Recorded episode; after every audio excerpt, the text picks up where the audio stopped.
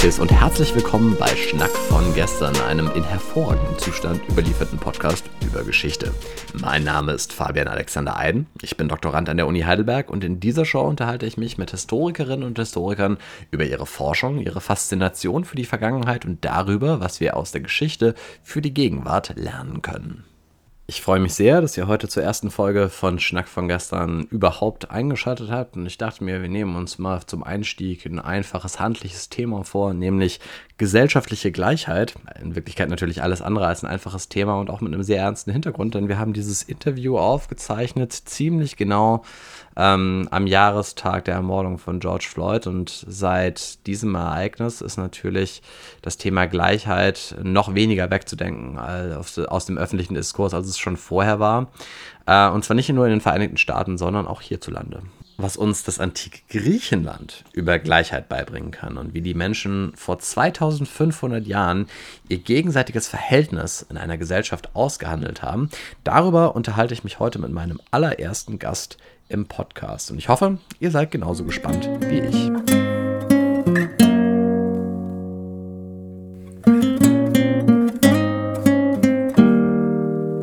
Ja, ich freue mich jetzt ganz besonders, Aaron Gebler im Podcast zu begrüßen. Äh, Aaron ist Dozent und Doktorand an der Uni Chemnitz und an der Uni Leipzig. Lieber Aaron, herzlich willkommen. Ja, hallo Fabian, vielen Dank, dass ich heute hier sein darf. Ich bin sehr gespannt, äh, was ich dir heute erzählen darf und was du für Fragen für mich vorbereitet hast. Wir haben eben schon gehört, ähm, wo du arbeitest und wie deine Position lautet. Wo, wo würdest du denn sagen, liegen denn deine Schwerpunkte in deiner Tätigkeit? Ähm, also ich forsche ähm, in zwei Gebieten hauptsächlich, und zwar in, der antiken Demokratieentwicklung, hier mit einem starken Fokus auf ähm, die, der Demokratie in, in, in, Griechenland, natürlich aufgrund der Quellenlage, besonders in Athen. Das konzentriert sich äh, naturgemäß immer etwas äh, stärker auf, auf, diese, auf diesen Stadtstaat. Ähm, also der Ausgangspunkt ist oft dieser Stadtstaat.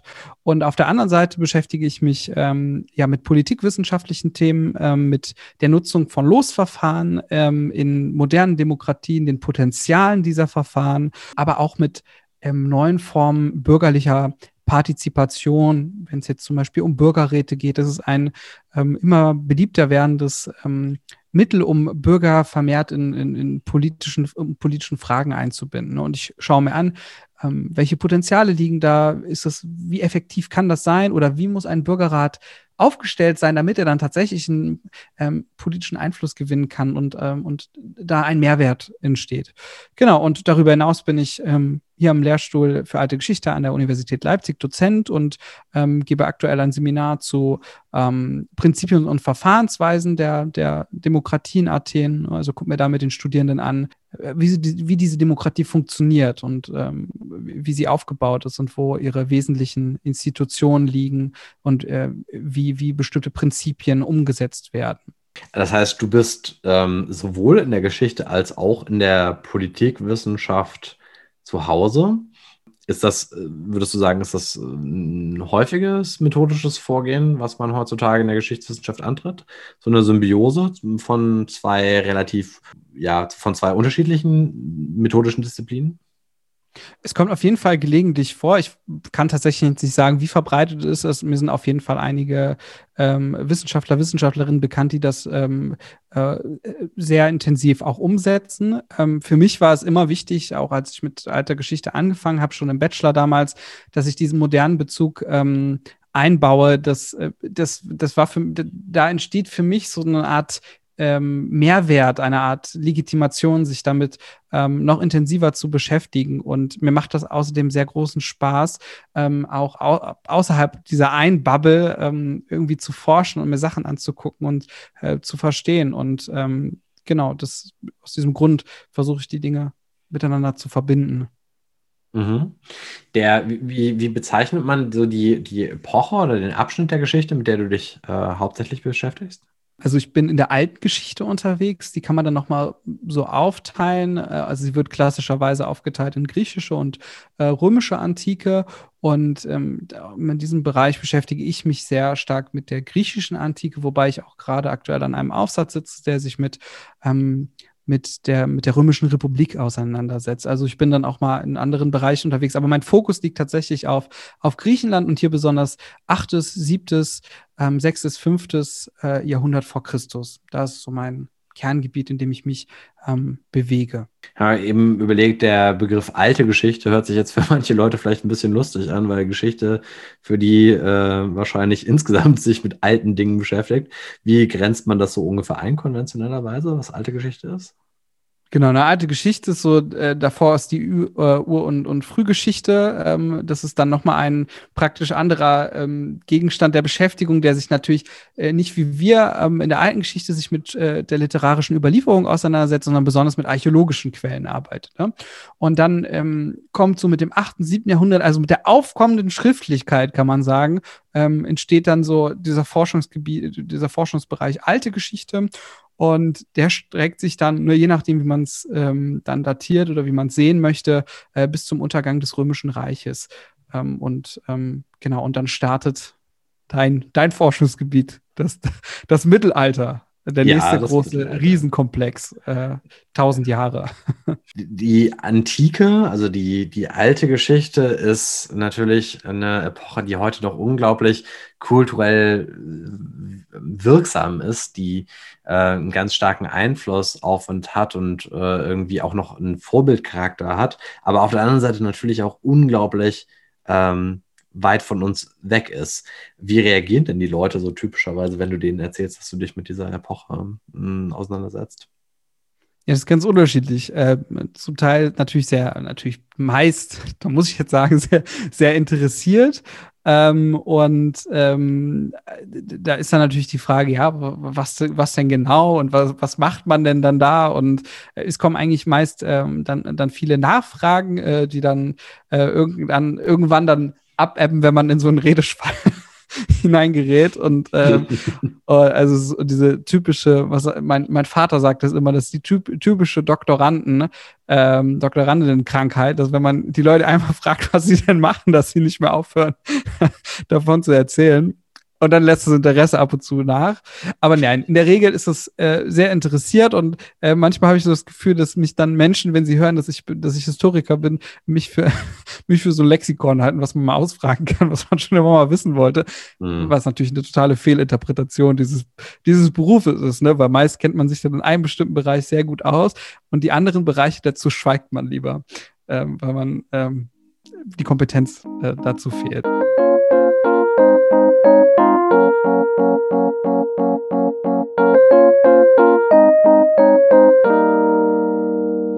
In der Auseinandersetzung mit dieser Epoche, äh, auf was, mit, mit was setzt du dich denn besonders intensiv auseinander? Was sind denn die Fokuspunkte deiner eigenen Forschung? In der Dissertation, ähm, die ich aktuell schreibe, setze ich mich mit Losverfahren auseinander, äh, mit der Bedeutung dieser Verfahren, mit der, ähm, mit der Entwicklung dieser Verfahren, wir, dieser wir wissen, dass dann im, im, in der klassischen Zeit dieses Verfahren so exzessiv ver verwendet worden ist in der, in der attischen Demokratie. Und ich interessiere mich eben enorm dafür, wie kommt es dazu, wo kommt dieses Verfahren her? Und, ähm, und da versuche ich so früh wie möglich zurückzugehen, um zu verstehen, wo kommt dieses Verfahren her und warum ist es so, warum hat es so eine enorme Bedeutung? Mhm. Wenn du, äh, wenn du sagst, in der, in, der, in der klassischen Zeit, in welcher Zeit bewegen wir uns da ungefähr? Wenn, wenn du äh, das uns also im fünften, Mitte des fünften, viertes Jahrhundert, da bewegen, also es kommt so ein bisschen drauf an, wie man es macht, aber äh, wie man es dann datiert, aber mhm. ungefähr ist es, ja, würde ich das so. Okay. Und da wurde gelost, das bedeutet tatsächlich einfach, also kannst du, kannst du, kannst du ein Beispiel dafür geben, für dieses Verfahren, welche, welche Verwendung das hatte? Ja, zum Beispiel ein ganz krasses Beispiel ist, dass in Athen, ähm, wenn die Gerichtshöfe, die großen Gerichtshöfe besetzt worden sind, äh, dass an einem Tag einfach 6000 Richter ähm, ausgelost worden sind, um die Gerichtshöfe zu besetzen. Okay, also, Äm also, so, also tagesabhängig wurden Ämter, äh, Ämter ausgelöst. Wie hat man denn diese, diese administrative äh, Leistung, wie hat man die denn, äh, wie hat man die denn vollbracht damals? Weil 6000 Leute, das würde uns ja heute noch äh, im Zeitalter von Digitalisierung würde uns das ja immer noch für große Herausforderungen stellen. Genau, also zu 6000 muss man sagen, das sind natürlich so zu absoluten Hochzeiten. Äh, ne? Also das ist, mhm. ähm, das war auch gelegentlich weniger und ne, es musste, der, der Prozess musste auch eine gewisse, die Prozesse mussten eine gewisse Relevanz haben. Äh, es kommt total darauf an, aber zu Hochzeiten waren es tatsächlich 6000 ähm, Richter, die bestimmt werden mussten. Ähm, die Frage, wie hat man das gemacht, das äh, ist ähm, natürlich mit Blick, ne? ich weiß nicht, wenn äh, wenn du dir die Akropolis mal vor Augen führst, diese enormen Bauten, diese Innovation, die da drin steckt. Und genauso ähm, haben, haben die Athener auch dieses Problem äh, des, dieser, dieser großen Auslosungen umgesetzt, nämlich mit Innovation. Sie haben eine Losmaschine erfunden, ähm, mit der äh, man ganz schnell sehr viele ähm, Richter äh, durch äh, ein Losverfahren auswählen konnte. Vielleicht, wir müssen jetzt nicht zu sehr in Details gehen, aber wie müssen wir uns das denn vorstellen? Man hat ähm, sozusagen Zugänge organisiert, die man, ähm, an deren Ende man diese Maschinen gestellt hat. Und dann mhm. ist jeder Bürger, der an dem Tag ähm, als Richter ähm, antreten wollte, ne? man muss auch wissen, die haben dafür Geld bekommen. Also wenn man mhm. Richter war in Athen, hat man einen, einen Tagessatz für diese Tätigkeit bekommen, ne, einen, einen Lohnersatz sozusagen. Und wenn man an dem Tag als Richter fungieren wollte, ist man ähm, dorthin gegangen und hat, ähm, ja, muss ich das vorstellen, so eine Art antiken Personalausweis, jetzt natürlich stark anachronistisch, äh, mhm. wo der Name und noch weitere Identifikationsmerkmale drauf standen, in diese Losmaschine gesteckt. Ja, und dann hat man eben durch das Ziehen von Kugeln ähm, bestimmte Reihen in dieser Losmaschine bestimmt, ähm, die dann, ähm, ähm, die dann, die dann bestimmt waren, Richter zu werden. Also verrückt, also Maschinen, die ohne, ohne Strom und äh, eigentlich äh, rein, rein mechanisch eigentlich äh, funktioniert haben, oder? Genau, also eigentlich, eigentlich sind die Maschinen relativ unspektakulär, aber das, das also von der, ihrer Funktionalität, aber die, die Idee davor ist, äh, ist eben sehr, also diese Idee, äh, das so systematisch äh, zu, zu, zu, zu organisieren, ist halt, ist halt die, meines Erachtens die, die Innovation dabei. Mhm. Ja, ja die, die, man, man kommt im Jahr 2021 wahrscheinlich kaum an der Frage vorbei, ob es auch damals Vorwürfe gegeben hat, dass diese Wahlen in irgendeiner Weise manipuliert worden sind. Ist das, äh, sprechen die, sagen die Quellen da irgendwas dazu? Haben die Leute, sich, hat sich irgendwann ein, eine, eine bestimmte Person äh, mal brüskiert, dass diese ganzen Prozesse nicht fair abliefen? Ähm, zumindest ist mir ähm, kein Fall äh, bekannt, zumindest was die Richter angeht.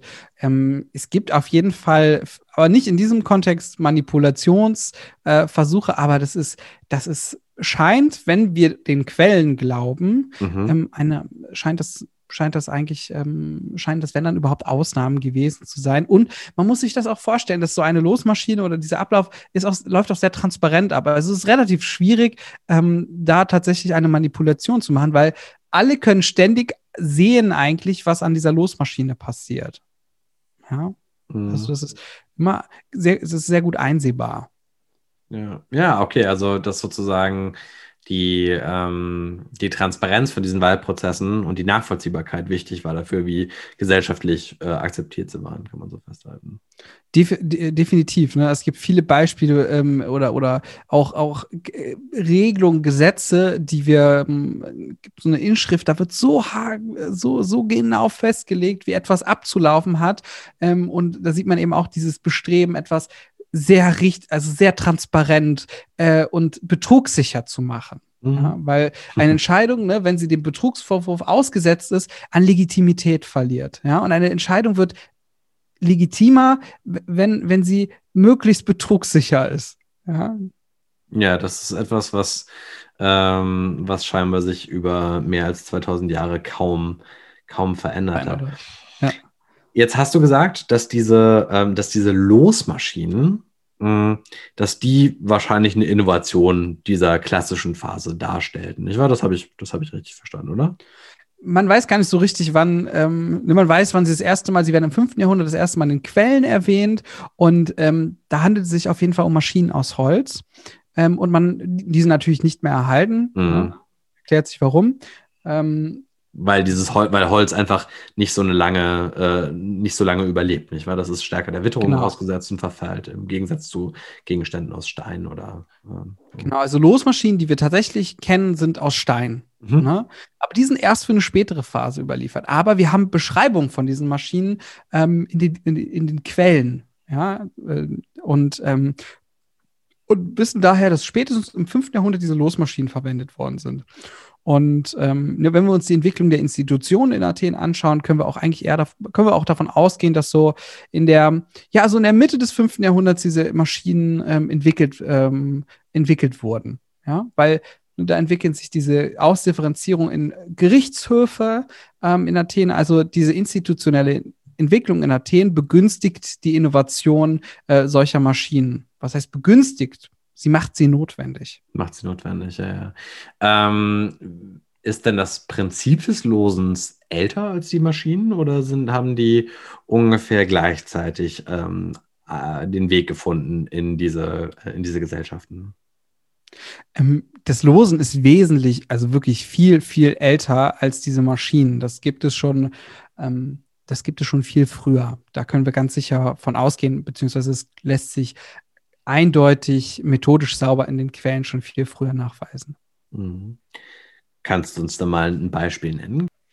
Ähm, das ist natürlich immer sehr kompliziert, weil alle Quellen, die so etwas älter sind und gerade so für diese Zeit nach den Dark Ages, dem Zeitraum, wo wir wirklich in diesem in Griechenland nicht so richtig wissen, was da passiert, wir haben keine schriftliche Überlieferung und diese schriftliche Überlieferung setzt bei uns immer ein mit den homerischen Eben äh, dass äh, die Odyssee, die Ilias, die, die Schlacht, äh, ähm, die Schlachten um Troja, äh, das ist ja popkulturell so äh, sehr ähm, bearbeitet worden, dass wir, dass, dass es immer noch äh, in, unseren, in unserem Gedächtnis irgendwie verankert mhm. ist, ja. Und diese, und diese Geschichten, ich weiß gar nicht, ob es eine Verfilmung der Odyssee gibt, aber es gibt eben äh, die, die große die große Troja-Saga. Ähm, mhm. Und das auch vielleicht sehr interessant, es gibt eine interessante ähm, Netflix-Doku, die die äh, Trojanischen Krieg äh, etwas alternativ ähm, verfilmt hat als, als dieser große als dieser große Blockbuster, ähm, der, der mit, mit Brad Pitt, der auch gar nicht schlecht ist, muss man sagen, ja. Ähm, aber genau, diese, diese Geschichten, die dort erzählt werden, ähm, sind für uns His Althistoriker und Althistorikerinnen ähm, die Grundlage, um eben diese frühe Gesellschaft, diese Mechanismen in diesen frühen Gesellschaft, Gesellschaften ähm, äh, zu verstehen, weil es ist natürlich klar, dass ähm, ich werde ja gleich eine Geschichte erzählen aus, aus der Odyssee, äh, dass solche Wesen, wie sie dort auftauchen, mit nur einem Auge auf der Stirn und viel größer als Menschen, die gibt es natürlich nicht. Also die, gab es natürlich nicht. Ja, darüber brauchen wir nicht diskutieren. Aber wir können in diesen Geschichten eine Gesellschaft erkennen, die zu einem bestimmten Zeitraum in Griechenland gelebt hat und ähm, und, und, und wir müssen diese, diese Eben sehr intensiv lesen und interpretieren, um diese, um einen Zugang zu dieser frühen Gesellschaft und ihren Mechanismen, ihren Verfahrensweisen ähm, ähm, zu, zu entschlüsseln. Mhm. Also wir versuchen noch mal ganz kurz äh, den Zeitstrahl vor unseren äh, vor unserem inneren Auge noch mal ein bisschen zu straffen. Wir haben eben gesagt, dass wir in der klassischen äh, in der klassischen Phase der attischen Demokratie so im fünften Jahrhundert vor Christus äh, uns in etwa befinden. Und äh, wann entstehen diese homerischen Ebenen, also die mit diesem mm, halb mythischen Autor Homer, von dem wir ansonsten auch nur sehr wenig wissen, ähm, äh, geschrieben zu sein vorgeben? Wann, wann entstehen die ungefähr? Das ist natürlich nicht so ganz klar, wie die überhaupt entstehen und wie. Mhm. Ne, wir haben ja heute dann einen Homer-Text, den wir dann in der Schule lesen oder den wir auch jetzt an der Universität in Seminaren interpretieren und mit dem wir arbeiten. Ähm, aber das ist ja gar, also ähm, das ist ja auch eine, sind auch Geschichten, die immer mündlich weitergetragen worden sind. Ne, das ist jetzt zu sagen, wann das so richtig entsteht oder wann dieser Text so richtig steht, ähm, ist ganz schwer. Ähm, aber wir können davon ausgehen, dass die Gesellschaft, die dort beschrieben wird, so ins siebte oder achte Jahrhundert gehört. Ne? Also dann muss das irgendwie auch in diesem Zeitraum entsteht, ähm, mhm. entstehen, entsteht dieser Text oder fängt an zu entstehen. Aber es ist wie gesagt ein, auch eine sehr schwierige Frage. Ähm, wann, das, wann diese Texte entstehen. Mhm. Ja, aber es ist trotzdem wichtig, sich bewusst zu machen, dass wir, ne, wir, wir denken manchmal so über die, äh, die, die griechische Antike wie so einen, einen zusammenhängenden Klecks in der Geschichte sozusagen. Und dabei waren die äh, homerischen Epen sind, sind eben für die Menschen im klassischen Athen genauso uralte und, äh, und mythenumwobene Geschichten, fast wie für uns eigentlich auch. Ja? Also die, eine gewisse Fremdheit ist nicht erst in den, in den letzten paar Jahren sozusagen da äh, reingekommen in diese Geschichten definitiv, das ist ein extrem wichtiger Punkt. Also das ist, äh, ja, äh, das waren, das waren, muss man damals schon in klassischer Zeit, waren das dann so Evergreens, die man, mhm. äh, die, die Kinder gelernt haben oder über die man, äh, über die man sich ausgetauscht hat oder die irgendjemand ähm, auf dem Marktplatz sozusagen vorgetragen hat. Ja? ja. Also eine, die hatten damals auch eine enorme Bedeutung ja, für das Selbstverständnis ähm, der Griechen.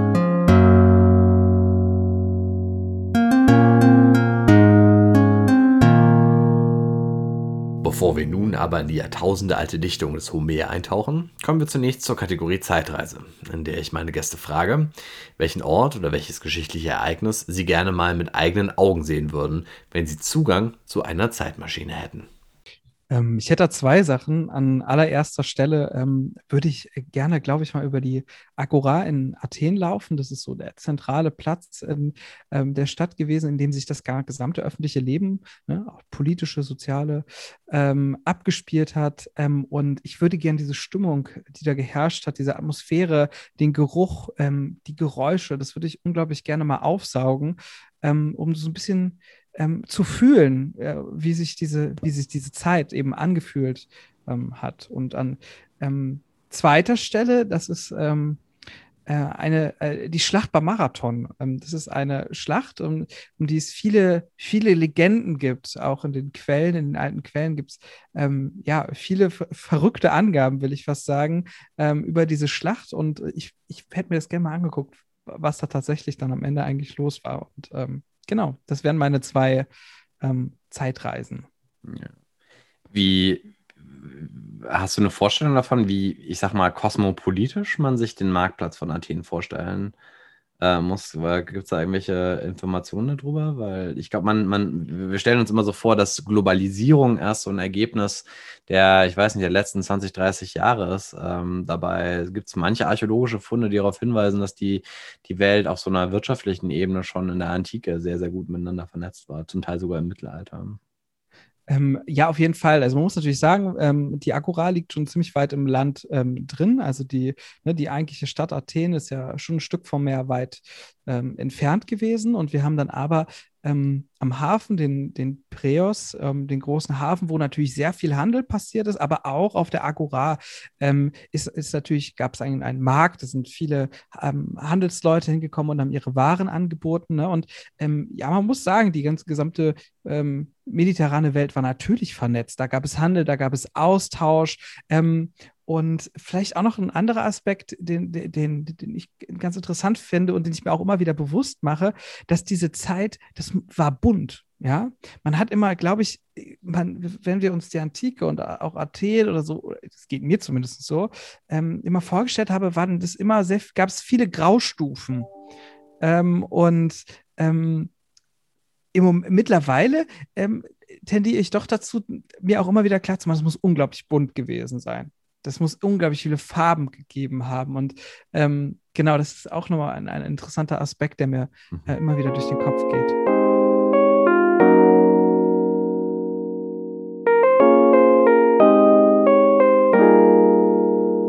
Du untersuchst ja die Funktion des Losverfahrens in der antiken griechischen Demokratie.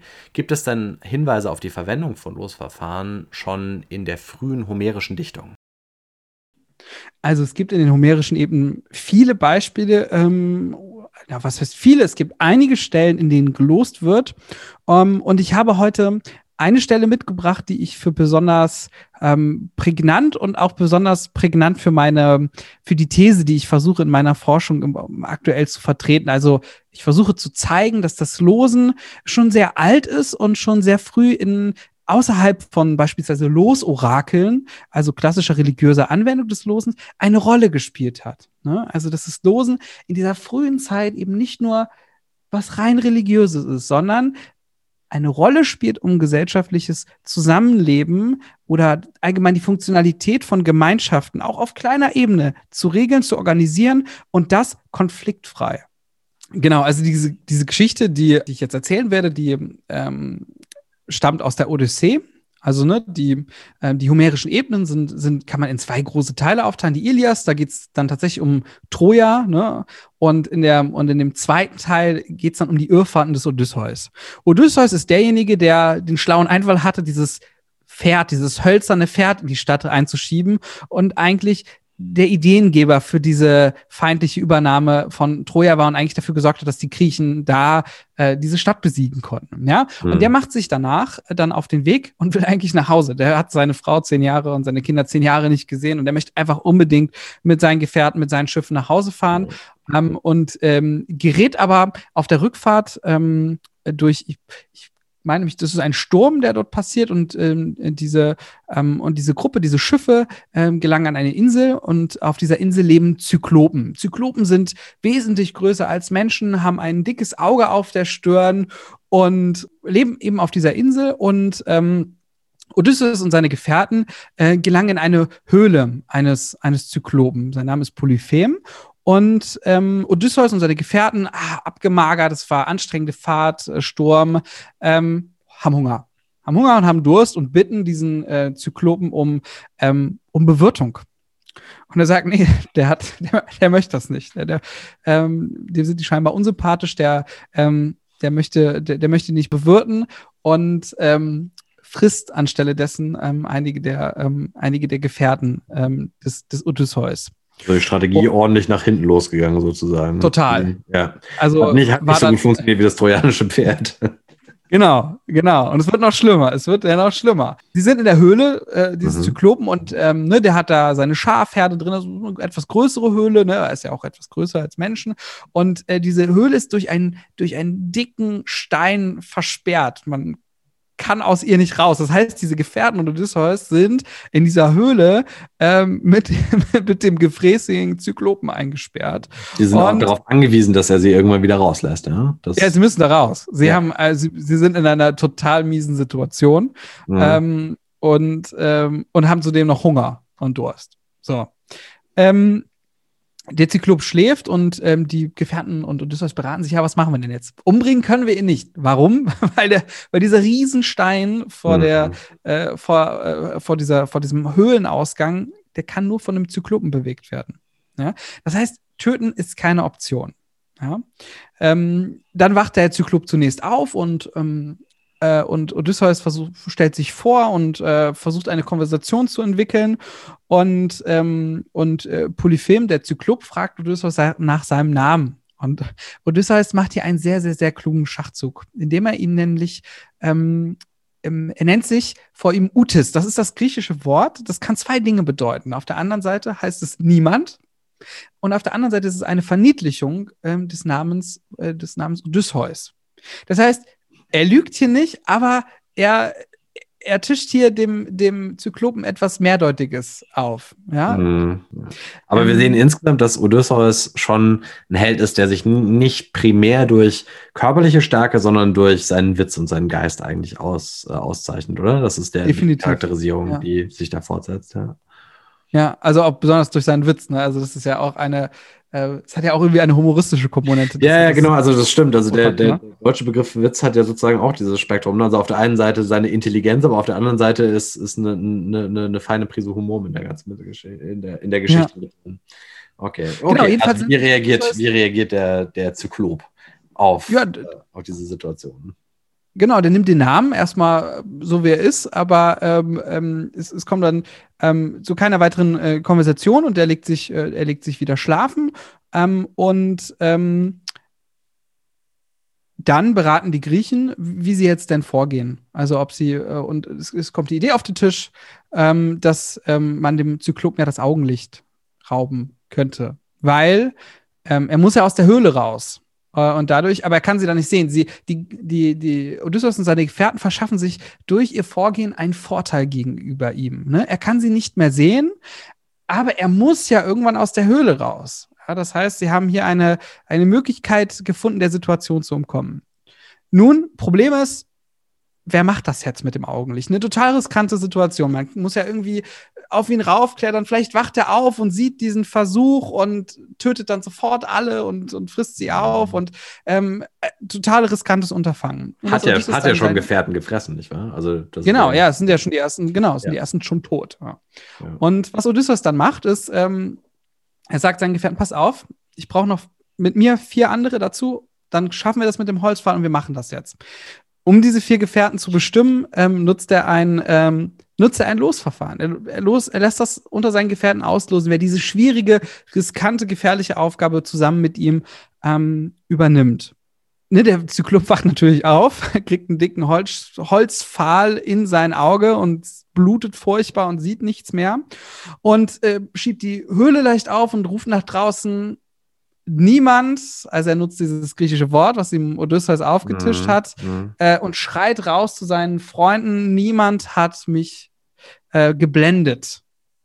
Ja, ähm, also niemand hat mir mein Augenlicht geraubt. Und die ja. anderen Zyklopen denken natürlich, was will der jetzt von uns? Äh, was eine widersprüchliche Aussage. Denken sich nichts weiter dabei und kommen da ihm natürlich nicht zu helfen. Und dann sitzt der Zyklop da mit den, ähm, mit den Griechen, die ihm da das Augenlicht geraubt mhm. haben, zusammen in der Höhle und äh, ja, muss ich jetzt irgendwas überlegen, weil er weiß auch, ah, ich muss die Tür aufmachen, weil ich muss raus, aber dann gehen sie, also dann schleichen sie sich halt raus und geht der Plan ähm, auf der Griechen, ne? Die Genau, so, ab, so leicht ließ sich der Zyklop natürlich dann nicht überlisten, weil er hat dann die Höhle nur einen ganz kleinen Spalt aufgeschoben und hat, ähm, hat die Schafe äh, oben abgetastet, ob sie ein Schaf oder ein Grieche sind. Und als die Griechen das gesehen haben, haben sie sich unter die Schafe gehängt und sind so aus der Höhle entkommen. Und wie es sich angehört hätte, wenn uns dieses Abenteuer des Odysseus vor zweieinhalbtausend Jahren in Athen erzählt worden wäre, das hören wir uns jetzt ein bisschen genauer an. Hostus zoftalmos e la ineioi perimochloi.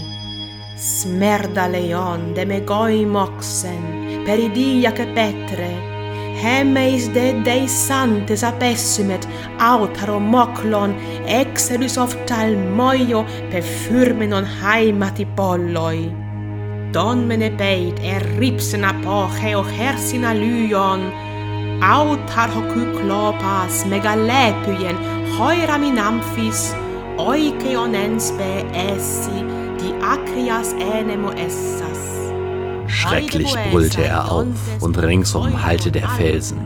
Und wir stürmten davon, uns fürchtend, er aber riss sich aus dem Auge den Pfahl, der vom vielen Blute bespritzt war, schleuderte ihn dann fort und schlug um sich mit den Händen. Und da rief die Kyklopen mit lauter Stimme, die ringsum über die windigen Gipfel hin ihre Höhle bewohnten. Und die hörten den Ruf und kamen von hierher und dorther, stellten sich um seine Höhle und fragten ihn, was ihn bekümmere. histamenoidei rontoperispeus hoti hecedoi. Tiptetoson polyphem, arremenos hodebo essas, nycta diambrosien, cae aupnus ammeti testa, emetis seumela broton ae contos elaonei, emetis sautoncteinei doloi e ebiefin, tu staut ex antru prosephe crateros polyphemos o philoi utis mecteinei doloi ude biefin hoi dapa mei bomenoi ei tagureuon eimen demetis sebiazetai oion eonta nuson gupos esti dios megalu aleiastai. Was hat dich, Polyphem, so sehr betroffen, dass Rufen durch die ambrosische Nacht du uns des Schlafes beraubtest? Treibt etwa einer der Sterblichen dir wider Willen die Schafe fort oder sucht dich selber mit List und Gewalt zu ermorden? Und aus der Höhle erwiderte da Polyphemus der Starke, Freunde, niemand sucht mich mit List und Gewalt zu ermorden. Ihm antwortend sprachen sie da die gefiederten Worte, wenn dir niemand Gewalt antut, du also allein bist, nicht zu entrinnen ist einer von Zeus gesendeten Krankheit, du aber bete zu deinem Vater, dem Herrscher Poseidon. Also an dieser Situation sieht man, dass die Gefährten, ähm, die dort mit Odysseus in der Höhle festsitzen, ähm, alle gleichberechtigt, aber auch irgendwie gleich verpflichtet sind, diese Aufgabe, diese gefährliche Aufgabe zu übernehmen. Mhm. Ja? Und hier sehen wir in einer ganz kleinen Gruppe, ähm, die in einer ausweglosen Situation ist, äh, eine Vorstellung von Gleichheit, die dann eben durch das Losverfahren umgesetzt wird. Ja, und es zeigt für mich, oder für mich ist diese Stelle ein, ein Beispiel, ähm, dass eben das Losen, das Auslosen außerhalb von, ne, hatte ich schon eben gesagt, von klassischen religiösen Kontexten ähm, umgesetzt worden ist, um eine schwierige Situation effektiv zu lösen mhm. ja, und äh, möglichst konfliktfrei zu lösen. Weil man könnte sich jetzt ja auch überlegen, die sitzen da in dieser Höhle, eigentlich will das keiner machen und es entbrennt dann ein enormer Streit darüber, ähm, wer denn jetzt dafür verantwortlich ist, diesen ähm, Zyklopen das Augenlicht zu rauben. Ne? Dann könnte man, könnten die Gefährten Odysseus vorwerfen, hey, du hast uns in diese Höhle geführt, das war eine total blöde Idee. Und ne, also diese Situation hat ein enormes Konfliktpotenzial, in der die sich dort befinden. Ja, diese mhm. Gruppe könnte auseinanderreißen. Ja.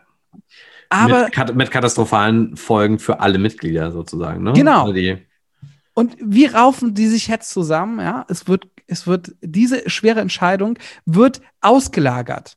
Ja, sie wird durch eine unparteiliche Instanz, wird diese Entscheidung gefällt.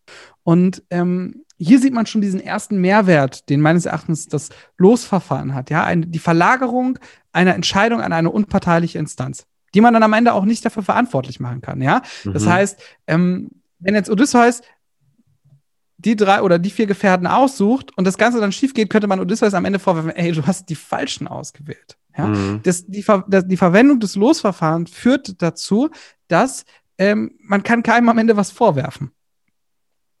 Ja, und da mhm. liegt auch eben, glaube ich, ähm, ein enormes Potenzial äh, diese, dieses, dieses Verfahrens. Okay. Oder und auch ein Grund dafür, dass sich dieses Verfahren so sehr in dieser Gesellschaft äh, verfestigt hat, ja, bis dann zur klassischen Zeit, in der dann wirklich fast jedes politische Amt ausgelost worden ist. Mhm. Das heißt, wir sehen sowohl in dieser äh, mythischen Vergangenheit als auch in der politischen Realität der ähm, athenischen Demokratie, die ja bis heute einen großen Vorbildcharakter hat, sehen wir eine Reflexion eigentlich der, Gesell der derselben gesellschaftlichen Praxis. Können wir doch sagen. Ja. Ja. ja. Genau. Wie, was, was erfahren wir denn über die Verfasstheit einer Gesellschaft, in der das Losverfahren so eine wichtige Rolle hat innerhalb des politischen Systems? Zum einen lernen wir, dass ähm, dieses Verfahren, was das Verfahren ähm, ja im ganz, im, ganz im Grunde macht, es macht aus Menschen Zahlen. Ja, es, äh, mhm. es, es macht eine Entscheidung ähm, eine Frage der Wahrscheinlichkeit. Und dadurch macht es ja, dadurch, dass es dieses Verfahren die Menschen zu Zahlen macht, macht es sie auf eine, auf eine bestimmte Art und Weise zumindest gleich. Ja? Mhm. Und diese intensive Verwendung dieses Verfahrens zeigt, dass Vorstellungen von Gleichheit innerhalb ne, meist einer sehr exklusiven Gruppe mhm in diesem Zeitraum existiert haben und eine, eine Rolle gespielt haben. Besonders für die Funktionalität und das Durchsetzungsvermögen solcher Gemeinschaften. Wenn die Verwendung des Losverfahrens in einem Zusammenhang steht mit einer Vorstellung von Gleichheit, die in dieser griechischen Gesellschaft geherrscht hat, dann stellt sich aus unserer heutigen Perspektive ja geradezu die Frage, wie gleich diese Gesellschaften tatsächlich waren man muss natürlich dazu sagen, es gibt in, in, gerade in der griechischen, auch in der römischen Antike immer wieder Konflikte, wo sich dann auch mehrere Gruppen eben genau deswegen gegenüberstellen, weil sie eben nicht gleich sind, ja, weil mhm. ähm, politische, wirtschaftliche, soziale Ressourcen einfach ungleich verteilt sind zwischen, ähm, zwischen diesen Gruppen. Ja, das, das zum Beispiel ähm, sich ganz viel Land innerhalb einer ganz klaren Gruppe konzentriert, die dann dadurch natürlich auch über extreme wirtschaftliche Ressourcen verfügt. Ja, also man darf nicht davon, man darf nicht davon ausgehen, mhm. dass diese Gesellschaft immer auch diesem Ideal hinterhergegangen ist, sondern wir haben bestimmte Phasen, in denen ähm, Verfahrensweisen die Gleichheit umsetzen, Institutionen, die Gleichheit ähm, kontrollieren, ähm, eine gewisse Kontinuität haben oder eine gewisse Beliebtheit haben. Das ist aber nicht immer so. Ja? Was ich einfach betonen möchte, ist, dass besonders mhm. Gemeinschaften durchsetzen oder besonders durchsetzungsfähig sind, ähm, wenn sich Macht nicht auf eine oder zwei oder drei oder auf eine Familie konzentriert, sondern Macht, mhm. ähm, politische Partizipation breiter verteilt ist. Ne, wie breit ist dann immer so dann die Frage des Fallbeispiels? Aber Gemeinschaften, Stadtstaaten sind effektiver, durchsetzungsfähiger oder können durchsetzungsfähiger sein, mhm. besonders auf militärischer Ebene, wenn sie Partizipation, wenn sie Macht nicht konzentrieren, sondern ver verteilen. Ja? Das heißt im Umkehrschluss nicht, dass alle Menschen, die Teil dieser Gesellschaft sind, gleich sind. Mhm. Welche Gruppen kannst du denn nennen, die eben keine Teilhabe hatten? Vielleicht, genau, das, das erste natürlich Frauen. Also die, selbst wenn Frauen von attischen Bürgern ähm, hatten kein Recht ähm, zur politischen Partizipation. Mhm. Sie durften nicht ähm, sich beteiligen. Ne? Es gibt dann natürlich immer Diskussionen, die versuchen zu zeigen, dass sie irgendwie doch politischen Einfluss gehabt haben, aber das ist ein sehr schwieriges Thema. Freien formal hatten Frauen in der attischen Demokratie kein festgeschriebenes Recht zur politischen Partizipation. Sie waren kategorisch von allen Institutionen, Ämtern ausgeschlossen. Also Frauen hatten die Möglichkeit, auf Personen einzuwirken und Einfluss zu üben, aber sie haben nie, du hast am Anfang diese Losmaschinen beschrieben, sie haben nie so eine Plakette bekommen, mit der sie nee. zur Richterin hätten gewählt werden können. Genau, ja? genau, okay. das, das war unmöglich. Ja. Natürlich, sie durften sich frei bewegen, sie waren sozusagen ja freie Bürgerin, ja, und äh, es gibt dann natürlich immer wieder so Narrative, die ähm, äh, gesponnen werden, ne? wie dann zum Beispiel Perikles durch seine Frau äh, beeinflusst worden ist. Mhm. Da gibt es unterschiedliche Ansätze, aber ne, wenn wir bei dem rein Formalen bleiben, ähm, es ist kein institutionalisiertes Recht der politischen mhm. Partizipation mhm. für attische Frauen. Also das gab es nicht. Ja? Und äh, die zweite Gruppe, die natürlich sehr prägnant ist, was wir uns heute auch einfach nicht mehr vorstellen können, sind Sklaven. Also das ist eine, äh, in Athen lebte eine enorm große Anzahl von Sklaven, die natürlich auch kein kein bisschen Recht auf politische Partizipation besaßen und danach ähm, natürlich fremde Xenoi, ähm, die, in, ähm, die in Athen im Umkreis äh, gelebt haben, äh, manchmal länger, manchmal kürzer.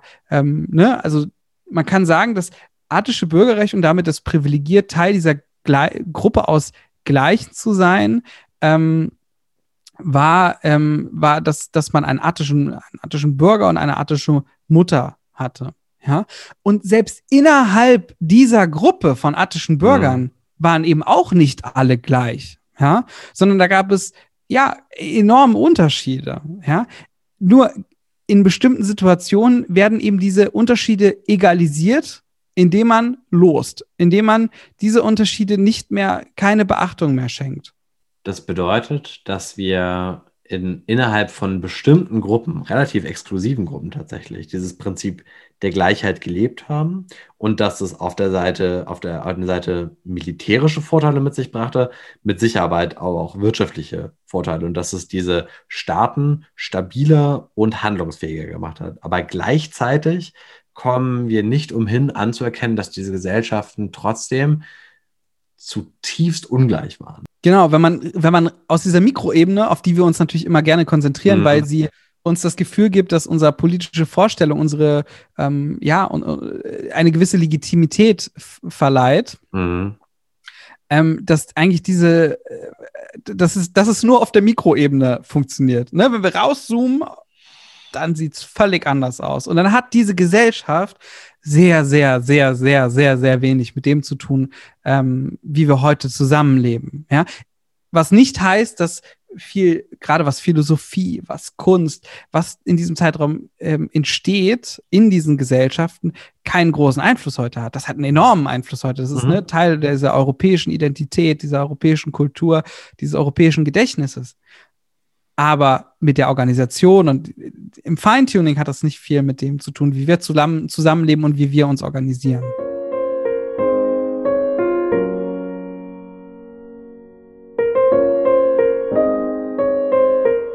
Du hast gezeigt, mit welchen Mechanismen die griechische Gesellschaft Vorstellungen von Gleichheit verhandelt hat und aber gleichzeitig auch aufgezeigt, wie paradox ungleich diese Gesellschaft war. Was können wir denn aus diesen Gegensätzen für unsere heutige Gesellschaft lernen?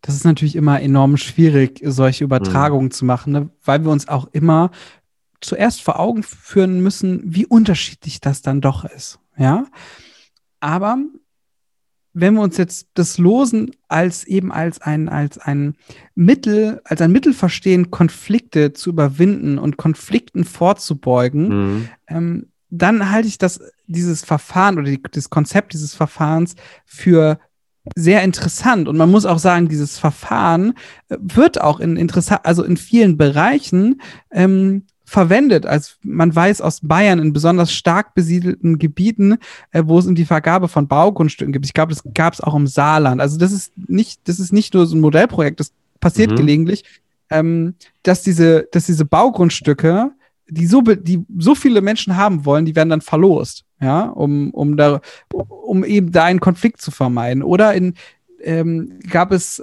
gab es einen großen Rest von Corona-Impfstoffen, die ähm, die in einer sehr frühen Phase dieser Impfkampagne irgendwie verteilt werden mussten, auch, glaube ich, dann innerhalb dieser ersten wichtigsten Priorisierungsgruppe. Und man hat dann auch dort gelost, um eben möglichst schnell ähm, dieses Vergabeverfahren zu lösen. Ja, mhm. weil man hätte ja dann sehr lange, okay, wer ist jetzt gleichberechtigter, wem gibt man das jetzt schnell? Nee, man hat einfach das ausgelost und danach war das geklärt und man konnte diese Entscheidung ähm, äh, diese Entscheidung nur schwer kritisieren, weil man eben die Entscheidung darüber wer diesen Impfstoff jetzt kriegt, ausgelagert hat. Mhm. Ja, also ganz gut vergleichbar zu, zu der Situation, in der sich Odysseus und seine Gefährten befanden haben. Ne? Wir, wir haben eine wichtige ja. Situation und aber auf der anderen Seite, man kann auch niemanden dafür verantwortlich, für das Ergebnis verantwortlich machen, wenn man lost, wenn man komplette Gleichheit genau. dafür, wenn man dafür genau. Ja. Und äh, genau in diesem, äh, in diesem, in diesem, ähm, in diesem Aspekt liegt meines Erachtens ein, ein, ein großes Potenzial, was ich ein, ein wenig kritischer sehe oder was, was ich mir ein wesentlich schwieriger vorstellen kann, ist äh, diese Übertragung, die auch in den Politikwissenschaften viel probiert wird, ist ähm, ja, das Auslosen von Amtsträgern. Ja, das ist also von politischen, mhm. äh, beispielsweise die, eine komplette Besetzung des Bundestages durch ein Losverfahren. Ähm, das kann ich mir tatsächlich sehr schwierig ähm, nur vorstellen, dass das ähm, äh, funktioniert und eben auch übertragbar ist. Also das ist, ähm, halte ich für schwierig. Welche Herausforderungen stellen sich denn modernen Demokratien und modernen Gesellschaften, für deren Bewältigung wir etwas aus der griechischen Antike lernen können? Ich würde sagen, eine, ein, ein Element, ähm, also die Krisen moderner Demokratien sind natürlich vielschichtig. Ne? Man könnte jetzt über den äh, starken, das starke Aufkommen von Rechtspopulismus äh, sprechen, dass hm. wir eben nicht nur in Deutschland, nicht nur in den USA, das ist ein Phänomen, was auf der Welt äh, in, in eigentlich festen Demokratien, in funktionierenden Demokratien äh, so um sich, äh, um sich geht. Ähm, damit einher oder eine Ursache dieses aufkommenden ähm, mhm. Rechtspopulismus, denke ich, ist, ist eine Krise der Repräsentation. Also mhm. ähm, das mhm. klare Infragestellen ist, sind die Personen, die dort in Berlin im Bundestag sitzen, die machen doch eigentlich ähm, keine, keine Politik, die uns repräsentiert. Ja, das ist eine, das ist ein Narrativ, was wir oft auch auf diesen ähm, Demos gefunden haben, die ähm, sich gegen die Aufnahme von Geflüchteten ähm, ausgesprochen haben. Ne? Das ist ein, ein, ein klassisches Pegida-Narrativ. Ja? Mhm. Ähm, und das ist auch eine Kerbe, in die die AfD natürlich sehr gerne reinschlägt, indem sie sagt, wir, wir repräsentieren euch jetzt. Ja? Also man kann daran sehr gut sehen, dass eben Repräsentation ähm, oder die Gewährleistung von Repräsentation stark in Frage gestellt wird. Und ähm, ein Losverfahren, was eben ähm, Bürger nach bestimmten Merkmalen, nach bestimmten Zugehörigkeiten auslost, könnte diesen, diese Flanke schließen, ja, indem mhm. ein Losverfahren wesentlich klarer äh, Repräsentation an, an bestimmten Merkmalen umsetzen kann. Das wäre dann ein, ein Präzedenzfall, den man sich da rausholen könnte, wäre dann dieser Rat der 500, ähm, der in Athen enorme wichtige Regierungskompetenzen ähm, hatte und der sich eben aus den verschiedenen Gebieten von Athen zusammengesetzt ähm, hat, die dann dieses Gebiet repräsentiert haben. Ja? Mhm. Und man hat das da zwar nicht nach deskriptiven Merkmalen gemacht, ne, man hat es frei ausgelost, aber wenn man das ein bisschen weiterentwickeln würde, könnte man tatsächlich sich etwas etwas ableiten, äh, um, um eben Repräsentation besser sicherzustellen. Ja? Und es ist nicht, man muss nicht zwangsläufig den Bundestag jetzt komplett neu oder anders besetzen. Eine andere Möglichkeit ist die Einrichtung von anderen Institutionen, ähm, die äh, in Verbindung ähm, mhm. beispielsweise mit dem Bundestag äh, oder mit Landtagen stehen. Da gibt es un ganz unterschiedliche Möglichkeiten, wie man da ähm, ansetzen könnte. Das heißt, du siehst diesen Vorbildcharakter auf jeden Fall eher ergänzend zu Institutionen, mit denen wir momentan gerade unsere Gesellschaft formen. Ich weiß nicht, ob ich es Vorbildcharakter nennen äh, mhm. ähm, würde. Ich, ich würde es eher so, ähm, wenn wir Politik, wenn wir Demo Demokratien verändern, anpassen wollen, dann müssen wir mal so ein bisschen in den Werkzeugkoffer reingucken ähm, von historischen Beispielen und uns da inspirieren lassen und ähm, über die Effektivität dieser einzelnen ähm, Elemente nachdenken. Also ich, ich würde es nicht Vorbild nennen, sondern wir haben viele Beispiele von Verfahrensweisen, Institutionen, Anordnung von Institutionen, mhm. die, die wir uns in, in der Geschichte angucken können. Und diese, dieses Betrachten, dieses Analysieren so, darf nicht mehr als ein Ausgangspunkt sein, um dann mhm. Anpassungen in, ähm, in aktuellen politischen äh, Systemen vorzunehmen. Es darf, äh, es darf niemals so einen vorbildhaften Charakter haben, ne? weil laufen wir Gefahr, in so eine ideologische Richtung abzudriften. Ja. ja also das heißt, der, der Blick in die Geschichte, der erweitert unseren Horizont dafür, wie wir die Frage von Gleichheit und von Partizipation in einer Gesellschaft verhandeln können. Genau.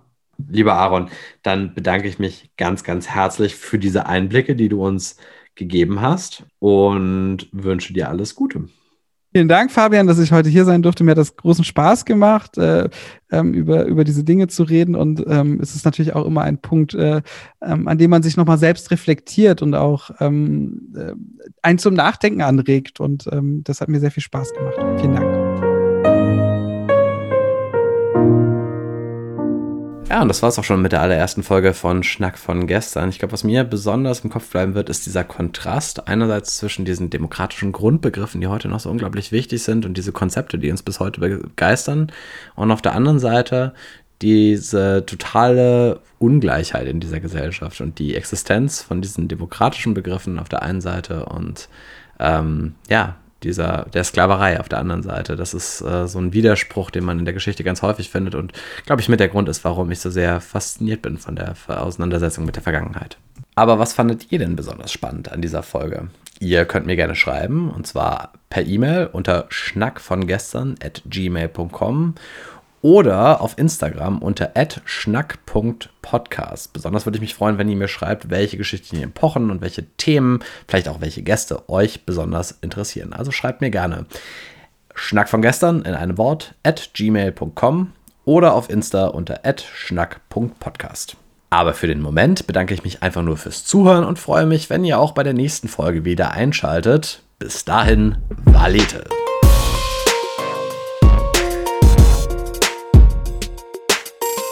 Dieser Podcast wurde konzeptioniert und produziert von mir, Fabian Alexander Ein. Mein heutiger Gast war Aaron Gebler. Technische Beratung sowie die Musik, die ihr gerade im Hintergrund hört, kommt von Daniel Müller. Wenn ihr mehr von ihm hören wollt, folgt ihm auf Instagram unter Songs bei Daniel Page. Das Grafikdesign dieses Podcasts kommt von Christian Dietz und auch den findet ihr auf Instagram. Das Griechisch, das ihr gehört habt, wurde gelesen von Marina Garanin. Wenn ihr mehr lebendige Altsprachen hören wollt, werdet ihr auf ihrem YouTube-Kanal Musa Pedestris fündig. Die deutsche Übersetzung ist die von Roland Hampe. Alle Links findet ihr auch in den Show Notes.